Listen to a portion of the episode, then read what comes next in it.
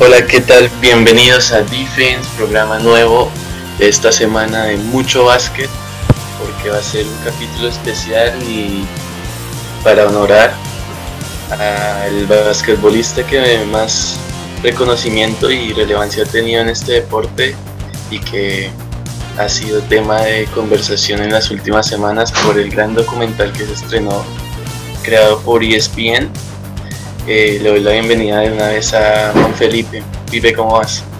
Bueno, todos nuestros oyentes, eh, ¿cómo van? ¿Cómo están? Eh, sí, creo que se acá eh, se culminó hace ocho días, pues uno de los mejores documentales a nivel deportivo que nos ha dado. para, para muchos les gustó, para otros polémico. Lo cierto es que tanto Netflix como ESPN se hicieron un hit en récords eh, a nivel de audiencia tanto a nivel en Norteamérica como en América Latina. Sí, de eso vamos a hablar más adelante porque muchos temas surgieron al respecto de cómo se llevó a cabo esa última temporada de, esa dinastía de los Bulls de los 90 comandada por Phil Jackson, como hubo muchos eh, inconvenientes en cuanto la relación entre la dirigencia y los jugadores, el contexto que estaba viviendo Estados Unidos, eh, Jordan después de un receso en, en la mitad donde decidió jugar béisbol y como todo eso se fue llevando a la temporada 97-98 que se coronó de una forma eh, iba a decir milagrosa pero no la verdad es que tenían el talento, pero fue una hazaña que es remarcable y que los, los sepulta como uno de los mejores equipos de, la historia de la NBA. Sí, sin lugar a dudas creo que los Bulls eh, entran y para mí pues dentro de los tres mejores equipos que ha dado la NBA hasta el día de hoy por todo el talento que se derrochó, por la estructura que se formó. Eh, de verdad que, como hablamos antes de empezar el podcast, pues hay, hay mucha tela por cortar sobre ese documental, sobre lo que nos mostró y, y ESPN. Eh, y bueno, yo creo que hoy por hoy la dinastía de, de los Bulls sigue siendo esa dinastía y esa franquicia pues favorita a nivel mundial y, a nivel interno inclusive pues de los Estados Unidos. Sí, pero bueno, ya, ya vamos a entrar en detalle de cada capítulo de, lo que generó este, este gran documental, pero antes también relacionarlo con el tema de NBA que, que se sigue hablando mucho en la actualidad de, qué va a ser de la temporada que se venía transcurriendo. Salió la noticia, Pipe, de que está muy posible la, la opción de que vuelva el básquet en finales de julio, ¿no? El candidato es Orlando y todas las instalaciones de Disney para que albergue los 30 equipos y se continúe con todas las medidas el baloncesto. Sí, total, yo creo que sede, creo que va a ser la de Orlando, va a ser muy difícil que se cambie la sede, eh, porque pues Disney y la ciudad como tal, eh, pues tienen una infraestructura clave, tenían más de, estaba leyendo que tenían más de 30 gimnasios, em, estadios, que hay muy buenos estadios para, pues, para que los equipos puedan eh, hacer sus prácticas y se pueda hacer pues esa pequeña pretemporada que hemos mencionaba. Entonces, eh, sin lugar a uno, Orlando se postula como el número uno para la casa de la NBA, pues por lo menos por un mes, un mes y medio largo. Y, bueno, esa, eh, vamos a ver también en qué formato va a comenzar, ¿no? Eh, esta semana el comisionado le envió, si no estoy mal, entre 5 y 6 formatos a todos los, los General Manager. Sí, sí. Eh, igual ya los, eh, los mismos equipos ya están entrando en condición física, ya en la mayoría de estados se reabrieron los gimnasios, así que cada equipo ya empieza a convocar sus jugadores de, de forma cautelosa. Y igual también tenemos en los casos del fútbol eh, internacional, ya varias ligas han comenzado, la Bundesliga, la Liga Española ya dio fecha de inicio en junio, la Premier. Entonces va agarrando forma y lo que mencionabas, Disney tiene un complejo deportivo bastante extraordinario y tiene la capacidad para, para llevar a cabo ese como campeonato en, la zona de Orlando. Sí, sin lugar a duda. Y bueno, yo creo que la noticia aquí principal es que NBA pues va a haber y no se va a cancelar. Entonces, eh, pues, la, pues, la temporada que vimos eh, sí tendrá un campeón, sea como sea, pero alguien va a alzar el anillo y el anillo. Anillo que vamos a hablar de los anillos, de los seis anillos que Jordan ganó en los 90 y el repaso de que hacía el documental porque me parece muy interesante cómo el documental tiene el foco en el sexto anillo de Jordan, pero en cada capítulo va haciendo el retroceso a la historia de Jordan en sus inicios y el recorrido desde el primero, el segundo, el tercero, el cuarto y el quinto y finalmente cierra con el sexto, pero va destacando piezas que formaron eh, el camino de Jordan como su padre, su madre, eh, cómo encontró inspiración en su hermano o al llegar a la liga.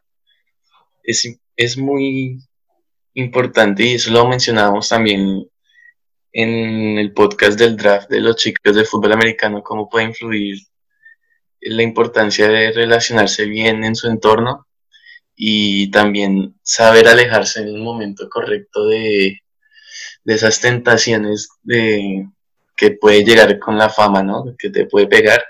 Y el mismo Jordan lo reconoce, que tuvo la posibilidad de, o no, o no, sí, que tuvo la posibilidad en un cuarto hotel donde había cualquier cosa que te puedas imaginar y, él sabía su, propósito y, para lograrlo el básquet tenía que ser su única eh, visión y apartarse de esos, esos atracciones de, del placer, de placeres momentáneos, pero que iban a totalmente desfocalizarlo de su máxima meta. Sí, total.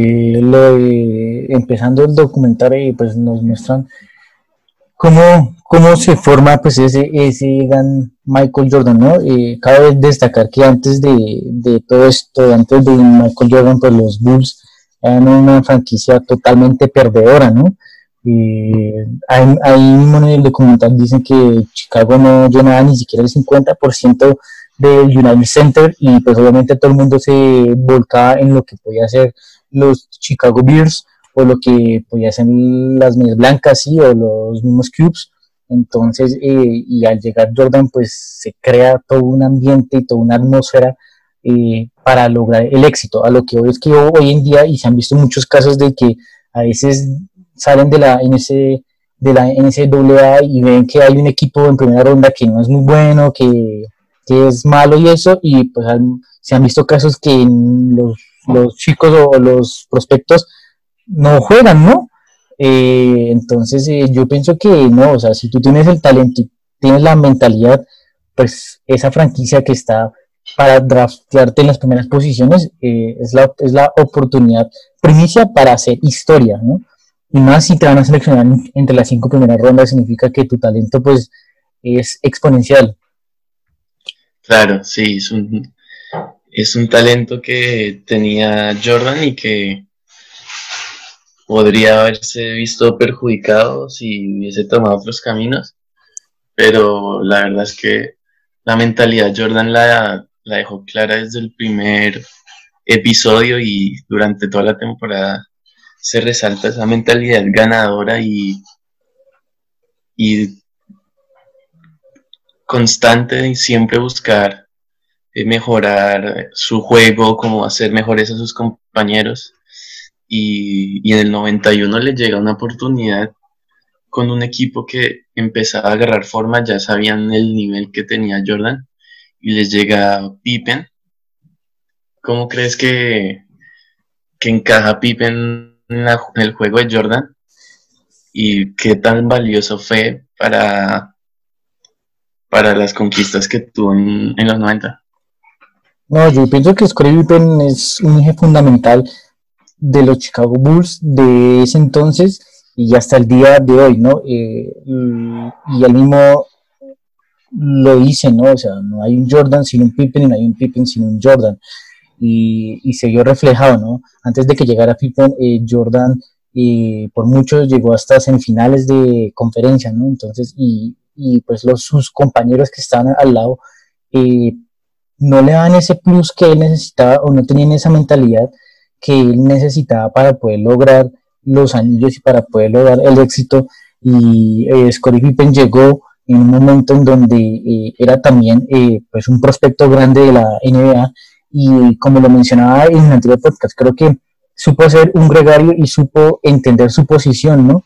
Y cosa que hoy en día es muy difícil que se consiga en la NBA eh, actual, ¿no? Porque todos quieren ser figura, todos quieren ser número uno, todos quieren llevar la, franquicia, todos quieren estar dentro de los 10 primeros picks, pero Scottie Pippen entendió desde, desde el primer momento que eh, hay un líder, hay una figura, hay una estrella como, como Michael Jordan, y yo ser el número 2 bajo ciertas condiciones, ¿no? Y es más, Scottie Pippen no fue de los mejores pagos, ni siquiera la NBA era como el 133. O sea, desde ahí se entiende el nivel de Scottie Pippen, ¿no? Sí, pero esa también es un tema que te iba a mencionar porque él estaba molesto.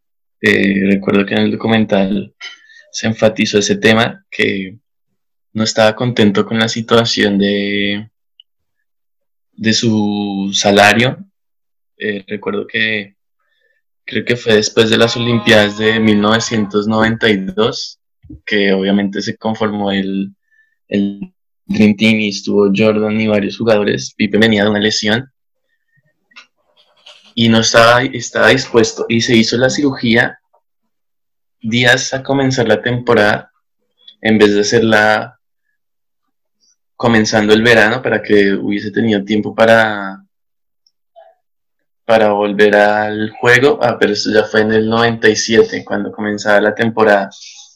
Pero bueno, eso habla también de, de lo que fue el dinero mal, mal negociado, yo diría, por Pippen, porque el dueño de, la, de los Bulls habla de, de que le ofrecieron un contrato, pero le dijo que lo pensara dos veces, porque si bien era largo tiempo, no era el dinero por ahí que Pippen se, se merecía, pero Pippen de pronto lo pensó más de una forma en el que quería asegurar el contrato a largo, a largo término pero de pronto el dinero se empezó a ver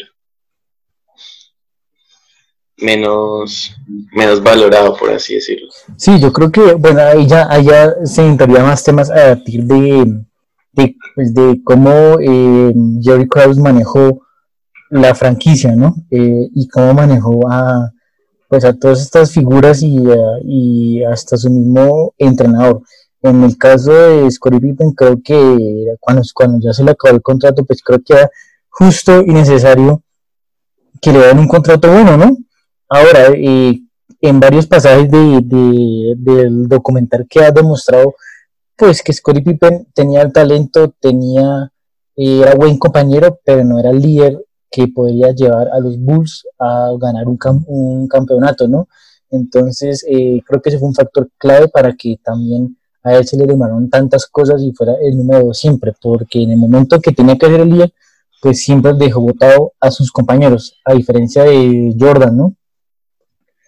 Sí, hay unas par de ocasiones en el que yo, en el que Pippen tiene que salir a demostrar eh, su nivel y su compromiso como, como compañero y su nivel de jerarquía que tenían los Bulls como ser el número dos. Y, le falló tanto en la temporada, creo que es 94, 93, 94 en la que es el primer año desde el retiro de Jordan y, y, eh, están en la postemporada. No sé si recuerdas ese momento del documental. Sí, sí. Y están a, creo que es una jugada para empatar el partido, para ganarlo y Phil Jackson le dice que el último tiro lo toma el, el europeo Tony Kukoc y Pippen le dice, ah, bueno, entonces yo no juego y no entra a la cancha y, el mismo Kerr o Parsons o el, mismo Kukoc que finalmente toma el tiro y, y gana el partido, dicen que se sintieron, se sintió un ambiente totalmente extraño y, que, y de desolación porque sintieron la decepción de que su máxima figura en ese momento haya abandonado el barco. Sí, yo creo ahí creo que se rompió el vestuario, si bien llegaban a semifinal de conferencia, pero la temporada siguiente, eh, pues si no hubiera llegado Michael eh, y, no hubiera vuelto el retiro, eh, los Chicago Bulls ni siquiera habían entrado a playoffs. Entonces, eh, Scottie Pippen le faltó eso, el liderazgo que, que tenía eh, Jordan, sin lugar a duda, eh, para muchos criticado, para otros eh, bien visto. lo cierto es que la mentalidad que tiene Michael Jordan o la mentalidad que tuvo alguna vez Kobe Bryant o la mentalidad que inclusive hoy en día tiene LeBron James, pues es una mentalidad que hoy por los, los hizo y los hace los mejores deportistas que ha dado el planeta Tierra y que nadie puede discutir, ¿no? Sí, sí, son mentalidades especiales y que llevan a jugadores a ser especiales, diferentes. Y Jordan tenía esa cualidad para hacer a sus, a sus compañeros mucho mejor. Pero hay diferentes formas de aplicar ese, ese don o ese talento de, de explotar el máximo nivel de tus compañeros y en el documental se mostraba también mucho como Jordan se hacía odiar, se hacía odiar por sus compañeros. Claro, era muy intenso. Claro, algo muy similar a lo que hacía Kobe. Pero por ejemplo LeBron, yo creo que tiene ese carisma también, pero no lo aplica de una forma ruda. O sea, hay formas de, de exponer el mejor nivel de tus compañeros y creo que por ejemplo en este caso LeBron James tiene una facilidad para eh, para hacerlo sin ser tan iba a decir. No tan hijo de puta sí. Corta mucho pero sí Jordan se hizo no se hizo querer mucho pero pero al final se gana el respeto de sus compañeros no sí eh, y ahí se entraría entonces a debatir una vez más eh, quién es más que, el otro. Yo creo que LeBron James eh, no tiene más anillos también porque ha sido muy laxo quizás en, su mentalidad y, los compañeros ven eso y no lo siguen en muchas, en muchas ocasiones. Entonces LeBron se acostumbró a que, bueno, nadie me sigue, yo puedo solo y efectivamente apoyo solo pero pues queda comprobado que solo no puede ganar el campeonato, necesita de sus compañeros, necesita de un buen número 2, de un buen número 3, ¿sí? Y, y, esas, creo que ese plus o esa ventaja que tiene Jordan o que tuvo Kobe, de que, listo, los jugadores y sus compañeros entienden la intensidad, porque Michael Jordan era una persona intensa y ahí nos imágenes, era supremamente intensa dentro del campo de dentro del campo de juego, así mismo fuera de él, ¿no? Y, y los retaba constantemente e inclusive a veces se burlaba de ellos por su talento. Eh, inclusive era tanto la intensidad que tenía Jordan que se fue a los golpes con Steve Kerr. y el mismo Jordan reconoció que pues que se pasó de la línea, ¿no? Eh, entonces, eh, están esos tipos de mentalidad en la NBA que hoy por hoy yo no veo a un jugador que pueda tener esa mentalidad. No sé si de pronto, no, no sé si de pronto Stephen Curry lo puede hacer o Kevin Durant, pero digamos, eh, la, la, mentalidad de, de, digamos, de James Harden no es una mentalidad suficiente para ganar campeonatos porque ha quedado en la, en la borda. Eh, claro.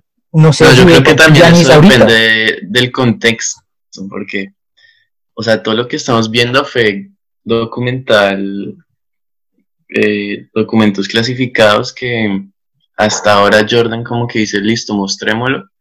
No sé con qué facilidad en estos tiempos de que es muy común ver cómo se filtran noticias, imágenes, videos. Hace, unos, hace un año era noticia como Jimmy Butler en una práctica de Minnesota puteaba a todos los compañeros y ahí quedó como el malo de la, de la noticia. Entonces yo creo que también es porque esta era no lo permite y no, hoy, hoy no, sí, no. hoy, en, día no se, no se puede y, hoy en día el que es líder no puede tener esa misma mentalidad con el otro porque se te va y lo hemos visto. Nada más el caso de Irving, nada más, hasta el mismo caso de Durant, ¿no? Que yo creo que Durant se cansó tanto de Draymond Green y ese ambiente que lo rodeaba que dijo, pues no más, me voy de Golden State. Entonces, hoy, en, hoy en día yo creo que hoy en día una dinastía no dura más de dos temporadas, la verdad.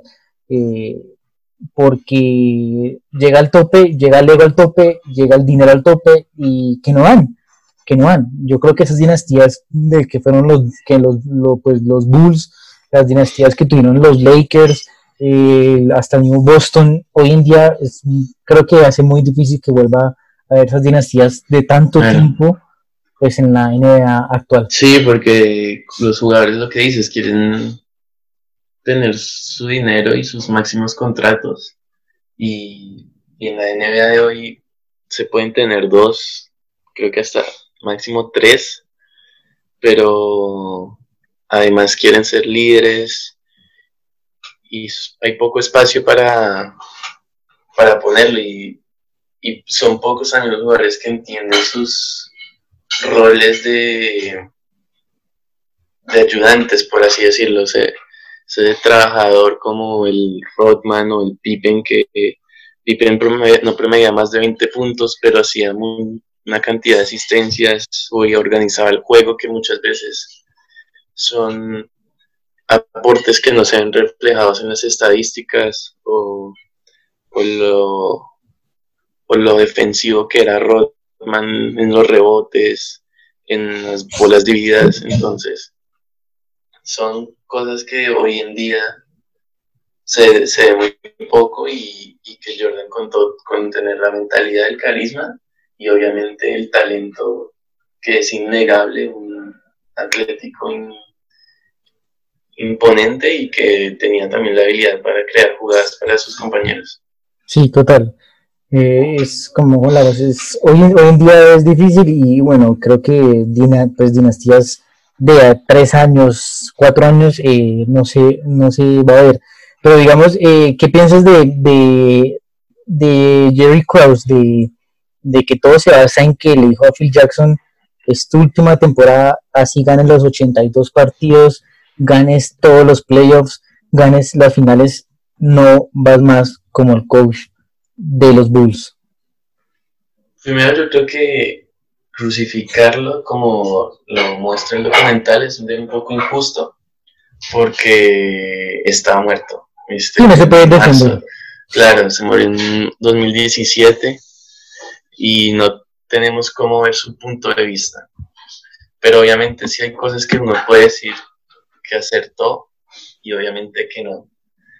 Me parece que eso es lo que mencionas de comenzar la temporada y decirle a Phil Jackson que ya va a ser tu último año y crear así el último baile, que es todo el concepto del documental, fue totalmente errado.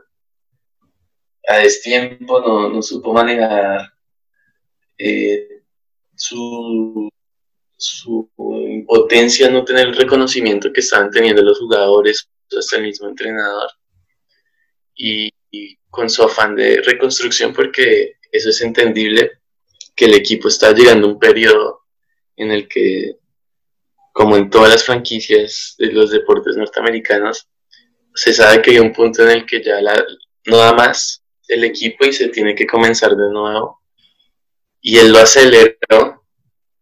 Igual Rodman también estaba para, para no seguir pagándole lo que cobraba en, Chicago. Jordan ya estaba cerca de los 35. Eh, me parece que el documental lo pone en una posición bastante complicada, pero también es que el, trabajo de manager general es bastante bastante duro, siempre te liquidan. Sí, es un trabajo complicado. Yo, yo mirándolo, creo que era natural que se iba a acabar, ¿no?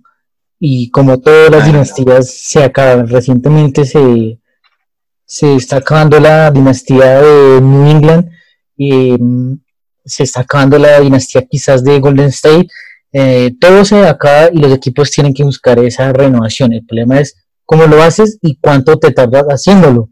Claro.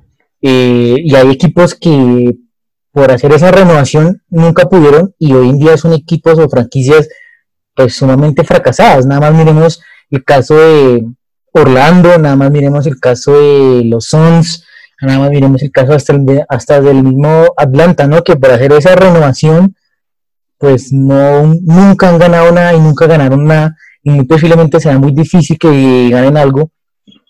Entonces yo pienso que era natural. Ahora pues, Phil Jackson... el mismo Chicago, el mismo Chicago. El mismo Chicago, sí. Era una de esas franquicias que mencionas.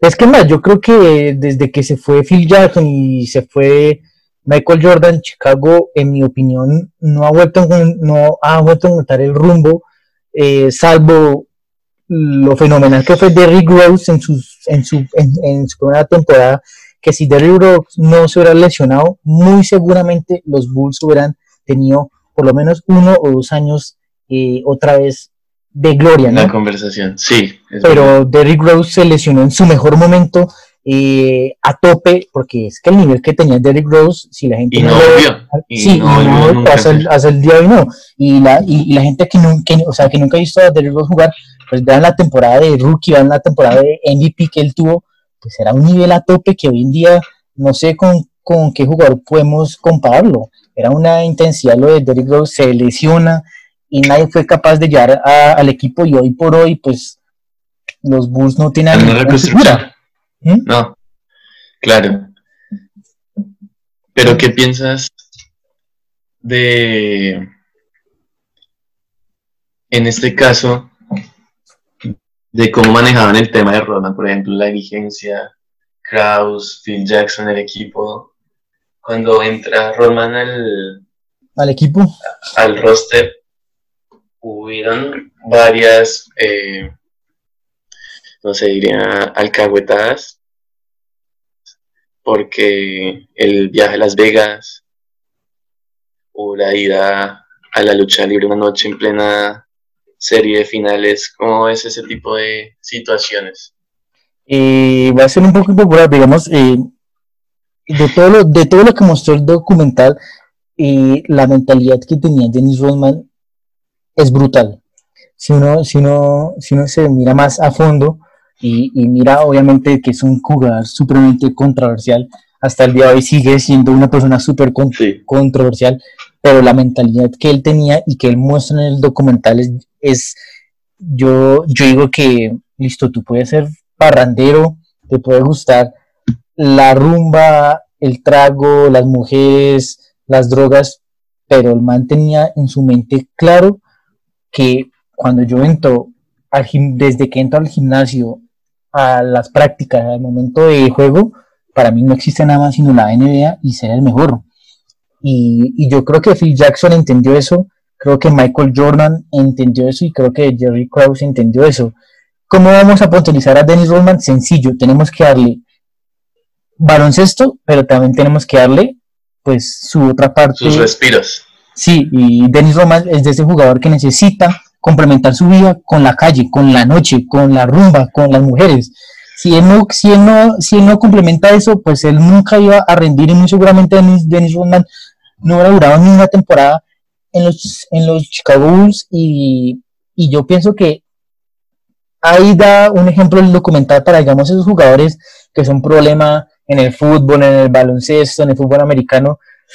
Tienes que tener un gran coach y tienes que saber también interpretar cómo es ese jugador controversial, ¿no? Porque, porque es que hay jugadores que se pasan, ¿no? Hay jugadores que no van a las concentraciones, que, que, pero digamos, creo que Dennis Rodman y los, y los Chicago Bulls hicieron bien eso, o sea, su, tenían que complementarle a Dennis Rodman algo diferente que Detroit no se lo ofreció y que los mismos Spurs no se lo ofrecieron y que llegó a, a los Bulls y dijeron, listo, eres el mejor y quiero que seamos el mejor y nosotros te vamos a dar tu libertad, tu noche y bueno, quién sabe qué más cosas habrá hecho Dennis Rodman adentro, ¿no? Claro, sí, no. A mí lo que me vuelve, como que me come la cabeza mucho es pensar ese contexto, cómo hubiese sido un Rodman en esta época, 2020, eh, mucho internet y toda la moda instantánea. Si, si, existiese un jugador, porque yo estoy tratando de pensar en algún jugador así en cualquier deporte, que sea de esa mentalidad de mucha fiesta y mucho alboroto, pero que rinda, como lo pues hacía Roman, y no, no, no se me cruza ningún jugador. Eh, bueno, digamos, eh, en, la NBA ahorita no, no tengo un nombre presente, pero digamos en la NFL, eh, el mismo Antonio Brown, el mismo Odell Beckham Jr. Eran, son jugadores supremamente polémicos, supremamente, yo recuerdo, no sé, hace dos, tres, antes de que le el, el, el contrato supermillonario a Odell, que días antes lo habían pillado en París, creo que haciéndose un bareto o fumando o aspirando cocaína, bueno, no sé, eso se filtró por todo lado, no se lo merecía, que no sé qué, y a los cinco días firmó uno de los contratos más grandes para un receptor. Y pero, bueno, él sí ha sido un jugador que ha sido de polémicas, pero también no me parece que no no ha demostrado el mismo compromiso que tenía Rodman en los Bulls, me parece a mí. Sí, no, es que, ¿sabes qué? Yo, yo pienso que tiene que ver de las dos partes. O sea, si, si la franquicia a ti te da lo que tú quieres, que es la noche, pues lo mínimo que tú puedes dar es tu máximo potencial, ¿no? Y ese creo que es el problema que pasa hoy en día en todos los deportes, que los jugadores quieren la noche, quieren que las franquicias acepten eso y todo eso, pero ellos no van nada en la, en la cancha. Y eso es lo que le pasa hoy en día a, pues, a Odell, que Odell pues, perfectamente puede ser uno de los mejores receptores de la liga, salón de la fama inclusive, pero pues no la... Yo también creo que eso es como una apuesta. Y los Bulls apostaron en un, en un jugador que era muy arriesgado. O sea, una apuesta considerable invertir tiempo, dinero y todo en Rodman, pero que al final Rodman les dio la razón y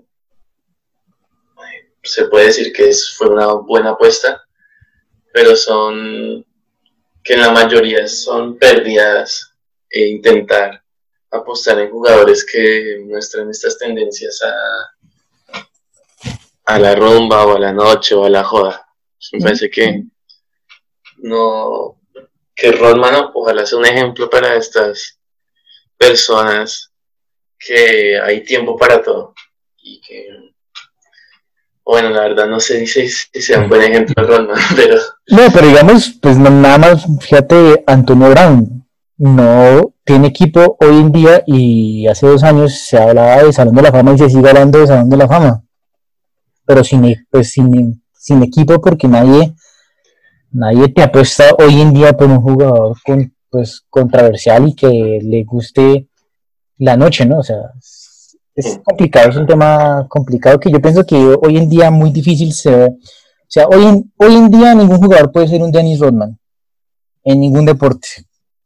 O eres bueno, o te gusta la noche, o no te gusta la noche. Decide que quiere ser porque las dos, ninguna franquicia te la, pues creo yo que no se la va a dar. Sí, es un, es un tema muy polémico, me parece interesante analizar el comportamiento de Rodman y toda la situación, cómo se lleva a cabo.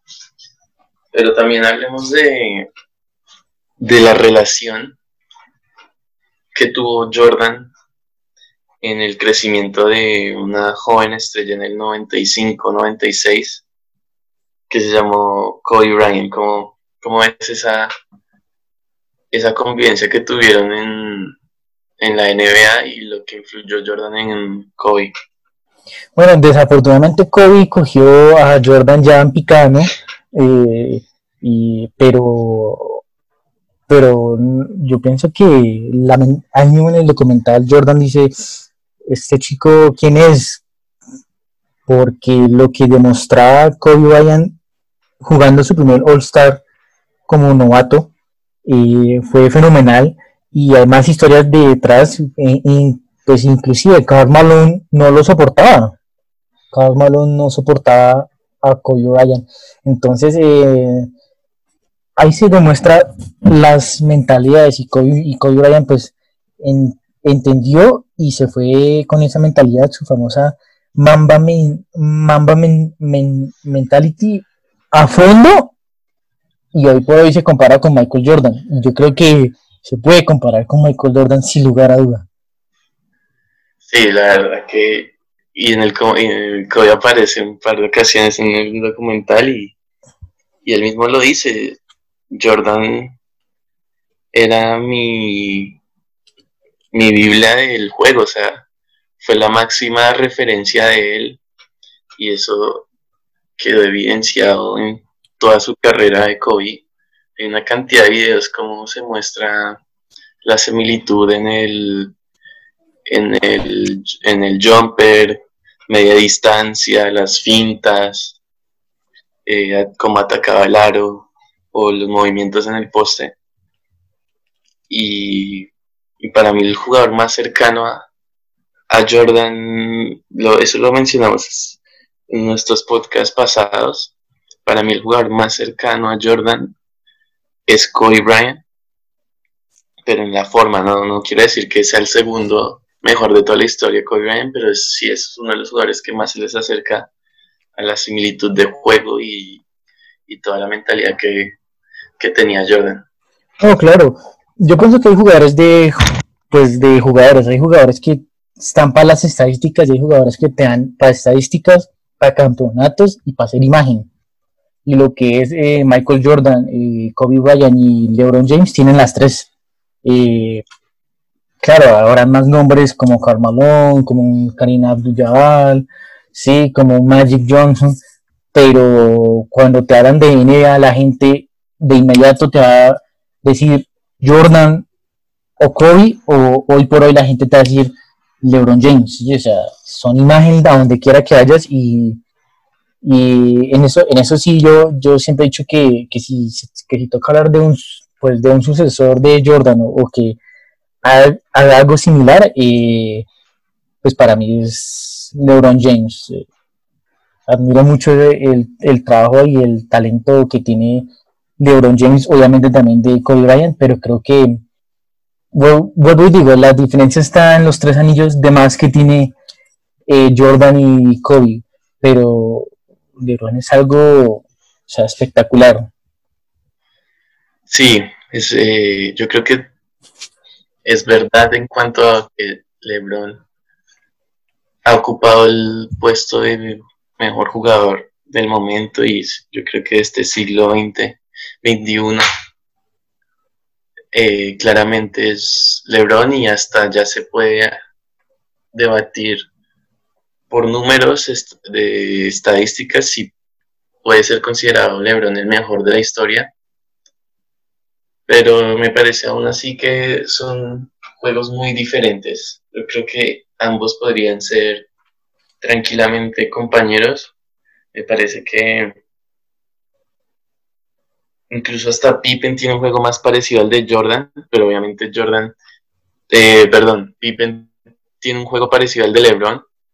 Sin embargo, LeBron obviamente es mucho más talentoso, tiene mucho más capacidad de anotación, pero me parece que la corriente de juego de Jordan, de LeBron va más por ese lado, más Pippen, Magic Johnson. Y ese es, creo que LeBron James, por eso es un contraste de, estilos de juegos con Jordan. Sí, total. Yo, yo, yo de LeBron, como hablamos antes, que la verdad LeBron, si tú te pones a analizar, si no son por los hits, es que no ha tenido una dinastía. No ha tenido un Scottie Pippen, no ha tenido un Dennis Rodman, eh, no ha tenido un Shaquille O'Neal, ¿sí? no ha tenido un Paul Gasol, no ha tenido un Derek Fisher, ha tenido un Duran Wade, sí, y tuvo un Chris Bosh. Lograron dos campeonatos, se fue y llegó un Irving, un Irving que ya lo hablamos que le aportó solamente para, el campeonato que remontaron y no más. Entonces, eh, ahí, ahí, ahí donde yo saco el valor de LeBron.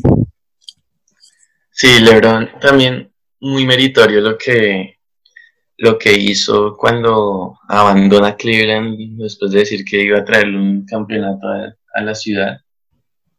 Consigue lo que tanto ansiaba, que era un anillo, y decide saldar cuentas con Cleveland y, y le da un anillo de una forma espectacular, milagrosa, porque remonta un 3 a 1 a Golden State. Pero sí, es, verdad lo que mencionas que no ha logrado capitalizar una dinastía eh, como lo hizo Jordan en los 90. Pero también es meritorio y yo creo que con los Lakers si logra una estabilidad de por lo menos dos años más. ¿Será que logran dos años más? Sí, yo creo que le dar una gran mano Anthony Davis, porque el futuro de Anthony Davis también está. es, es incierto. Y yo, yo creo que está, Michael Jordan, su máximo a tope fue 36 años y, y LeBron este año cumple 36 en diciembre. Entonces, eh, por eso es que esta parada yo creo que LeBron se la, se la debe estar comiendo todita porque, porque estaba jugando un nivel a tope y más a su edad. Yo creo que le queda mucho, por mucho una temporada más de, de nivel a tope y ya para los 37 yo creo que ya su nivel, porque es que ya es normal, ¿no? Físicamente ya no da, ya no da para correrle a un Luka Doncic. Si Jerry Crowd fuera el manager de los Lakers, le diría a, LeBron y a Vogel. Este es el último baile de LeBron aquí en Lakers. sí, total, total. Y yo te voy a preguntar, ¿y Phil Jackson el mejor coach de la historia de la NBA? Para mí, sí, porque fue partícipe de dos dinastías ganadoras. Eh, el trabajo que hizo con, con Chicago es impresionante, cómo estableció el triángulo. Eh, me parece que eso es una, o fue un estilo de juego que, que marcó el deporte, de este deporte. Y, y además es que los campeonatos hablan también por sí solos.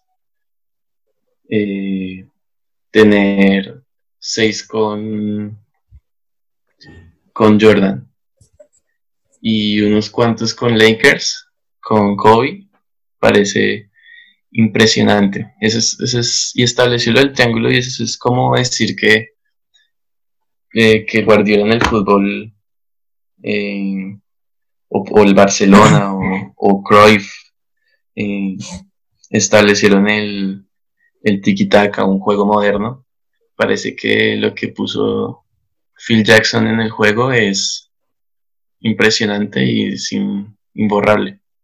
Sí, total. Es más, hasta, hasta su temporada que su temporada en los en New York, en los Knicks, que no fue ganadora, pero pero yo leí muy, o sea, yo leí una temporada muy buena al lado de Carmelo Anthony cuando llegó a los Knicks. Sencillamente que Carmelo, pues, es el jugador más desafortunado, yo creo que tiene la NBA, pero, pero sin lugar a dudas, Phil Jackson es el mejor entrenador hoy por hoy que ha dado y que dará, yo creo que la NBA, porque para que ganes eh, 10, 11 campeonatos como lo hizo él, eh, es muy difícil, ¿no? Es muy difícil. No sé si Steve Kerr eh, vaya por ese lado, ¿no? Porque creo que Steve Kerr eh, tiene buenos conceptos, tiene buenas cosas, y, pero no sé hasta dónde le dará con sus Golden. Sí, también Steve Kerr. lo que dices, tiene buenas bases, fue partícipe de esos Bulls y ahorita con Warriors ha hecho un gran trabajo, le han llegado jugadores como Durán, que obviamente le han facilitado las cosas y vamos a ver cómo reinventa este equipo, que no me parece tanto un reinvento, ¿sabes? Porque tiene los mismos jugadores con los que salió un par de veces campeón, solo se le fue Durán y ahorita tiene la posibilidad de mejorar o de impulsar con una selección del draft eh, alta. Entonces, vamos a ver, estoy muy ansioso por lo que pueda hacer los Warriors en, el próximo año.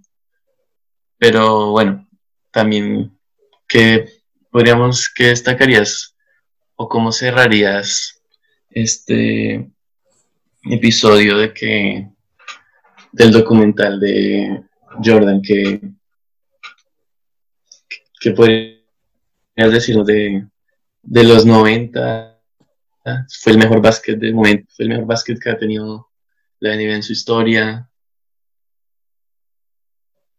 Y complicado, ¿no? No, eh, son como... Porque eso lo dijo Shaq hace poquito, ¿no? Sí, eso lo dijo Shaq.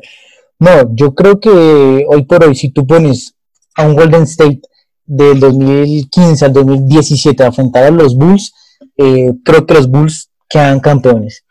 Eh, si, si tú pones a, un Miami Heat del 2011, 2014, ganan los Bulls.